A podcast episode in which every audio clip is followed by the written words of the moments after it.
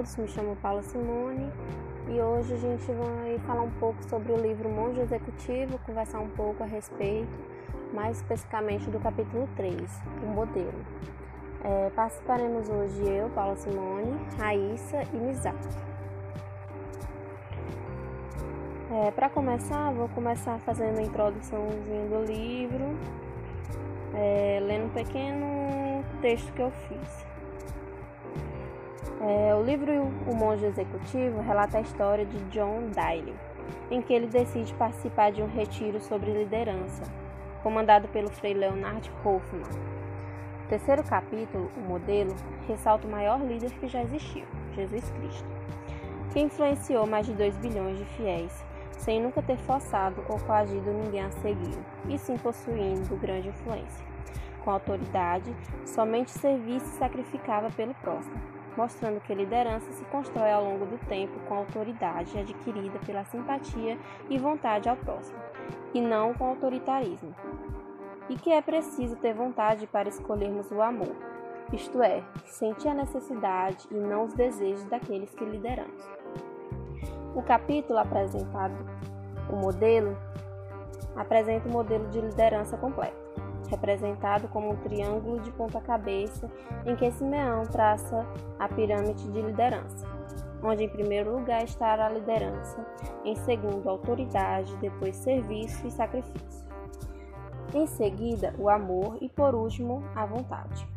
Evidenciando que liderança começa com a vontade e que é a única capacidade como seres humanos para sintonizar intenções em, com ações e que liderança é fazer as pessoas obedecerem à sua vontade de bom grado, por causa da sua própria influência, onde é necessário servir com humildade, muito trabalho e esforço para conquistar uma liderança. Assim, usando o amor como comportamento, podemos executar o serviço com segurança e eficiência, mostrando que fazer o serviço com base nessas diretrizes, a autoridade será conquistada, levando à liderança. Que para liderar, é preciso autoridade e não autoritarismo, para finalmente ganharmos o direito de sermos chamados de líder. Depois dessa rápida introdução, acho que a gente poderia conversar um pouco sobre o texto. E aí, Mizaki, o que é que você acha do começo do texto, onde Simeão conversa com John é, sobre Greg? Diga aí o seu ponto de vista. Então, Paula, na minha opinião, é, John não estava gostando do jeito de Greg, porque ele sempre se intrometia nas conversas, assim, não deixava a pessoa completar a frase, era e sempre usava exemplos de poder autoritário, né? E, John não gostava daquele estilo de, de liderança, né? Aí ele até falou com Simeão, né? Por que não não expulsá-lo ele do das reuniões? Aí, né, Simeão disse, né, que era muito importante ele, ele estar ali porque ele estava ali era para aprender, assim como Simeão também, ou assim como John também estava ali para aprender. Realmente usar aqui o Greg é um pouco difícil. Inclusive no começo do texto é, o John vai reclamar com o Simeão sobre o Greg e o Simeão fala que não devemos falar de pessoas que não estão aqui para se defender, né? Concordo, né? Mas também concordo com o John. Reclamava mesmo. Uh, mas voltando pro texto, assim, o texto é, é envolto mais de princípio da liderança por serviço, né? Em que cita Jesus Cristo como principal autor desse tipo de liderança, né? Influenciando milhões de pessoas é, até os dias atuais. Em que Jesus fala que quem quiser servir, quem quiser ser líder deve primeiro ser servidor, né? Se você quiser liderar, deve servir. Inclusive, Jesus Cristo influenciou diversos outros líderes de grande importância para a humanidade, como Gandhi, né? entre outros líderes. Hum, a Raíssa, o que é que você pode nos dizer sobre essa influência de Jesus sobre diversos líderes importantes? Então, a parte mais interessante que eu achei, né, é, foi quando John perguntou, né, quem você acredita ter sido o maior líder dos tempos? Ele perguntou para Simeão e Simeão afirmou que para ele um dos melhores líderes do tempo, o melhor líder que tem, que teve na, na face da Terra, foi Jesus Cristo, porque Jesus Cristo ele simplesmente disse que para liderar você só deve servir. E que e acho que você poderia chamar isso de liderança a serviço. E que sempre para se lembrar que Jesus ele não usava o estilo de poder simplesmente porque ele não porque ele não tinha poder, ele não usava o poder, porque ele não tinha o poder. Ao contrário dos reis, né, que tinham muitos reis naquele tempo que tinham poder, né? O rei Herodes, é, Pôncio Pilatos, os romanos, toda aquela gente tinha muito poder. Mas Jesus né, possuía algo mais valioso do que o poder, que era a influência. O que pode se chamar de autoridade, né? A influência é a autoridade. E isso é capaz de influenciar as pessoas. Até que no mundo, até no mundo de hoje, né, tem muitas pessoas seguidoras de Jesus. E ele também afirmou que usou o poder, usar o poder nunca forçou. Jesus nunca usou o poder, porque Jesus nunca forçou ninguém a segui-lo. Então, no texto.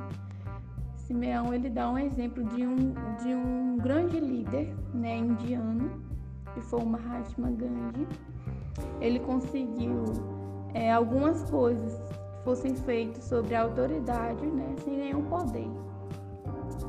Mahatma Gandhi ele viveu num país oprimido, né, com cerca de um terço de bilhões de pessoas, uma nação escrava do Império Britânico e o que, grande, o que Gandhi mais queria era obter a independência né, da Inglaterra sem recorrer à violência. Mas só que a maioria das pessoas zombavam muito. Mas mesmo assim ele conseguiu. Inclusive, né, o texto fala que Gandhi influenciou Martin Luther King, né, a essa liderança servidora. E um exemplo que também é dado no texto é a Madre Teresa de, de Calcutá, né? Que definitivamente ela foi uma servidora, né? E um exemplo também de liderança servidora é a nossa mãe, né? Que ela exerce influência sobre nós e autoridade construída à base do serviço, do sacrifício, né? Das nossas mães. E que podemos também levar em consideração a diferença de poder e influência que acho que é uma diferença que a gente sempre deve ter em mente qual é, né? É, você poderia falar um pouco a respeito disso pra gente? Então, Paula, sim, posso falar um pouco. É um exemplo aí que você falou sobre as nossas mães, né? Eu lembro quando eu era pequeno, assim menorzinho, eu, minha mãe falava lave a louça, né? Eu fazia por obrigação, mas assim, né? Eu lavava ou eu sabia que o cipózinho já estava ali para me apanhar. Isso era um exemplo de poder, sabe? Hoje eu faço qualquer coisa para ela por gratidão, sabe? Eu acho que isso é um exemplo de influência, né? Que ela tem sobre mim assim, de eu, de eu fazer as coisas para ela sem ela precisar ter nenhuma autoridade sobre mim eu acho, Paulo, que também é, que isso também é o poder, é um dos motivos de, de os filhos ficar rebelde durante a adolescência, né? Que os filhos de John, um ficaram rebelde, né? Colocou até o brinco, que o pai não gostou. É autoridade demais na adolescência. Mas isso não quer dizer que o poder não seja importante nas organizações. É sim, tipo um exemplo quando né, um gerente precisa demitir um mau funcionário, quando a empresa não vai bem. Aí você precisa exercer uma, uma posição de poder, ali, senão a empresa desanda. Então você tem que saber diferenciar o poder da influência, né? O poder é quando você obriga as pessoas a fazer as coisas por sua posição ou seu cargo, e a influência é quando as pessoas fazem as coisas de boa vontade para você. Ok, Mizaki, muito obrigada. É, podemos finalizar o capítulo de hoje com falando o resumo que a enfermeira fez né, no texto, em que ela fala que liderança começa com a vontade e que é a única capacidade como seres humanos para sintonizar nossas intenções com nossas ações e escolher nossos comportamentos. É preciso ter vontade para escolher amar-me, isso é, sentir a real necessidade e não os desejos daqueles que lideramos. Para atender a essa necessidade, precisamos nos dispor a servir e até mesmo nos sacrificar. Quando servimos e nos sacrificamos pelos outros, exercemos autoridade ou influência. E quando exercemos autoridade com as pessoas, ganhamos o direito de sermos chamados de líderes. Acho que esse é um belo resumo do texto, né? Bom, por fim, eu gostaria de agradecer a todos por terem ficado aqui até agora. E obrigada e é isso. Fiquem com Deus, bye bye, beijo. Até a próxima.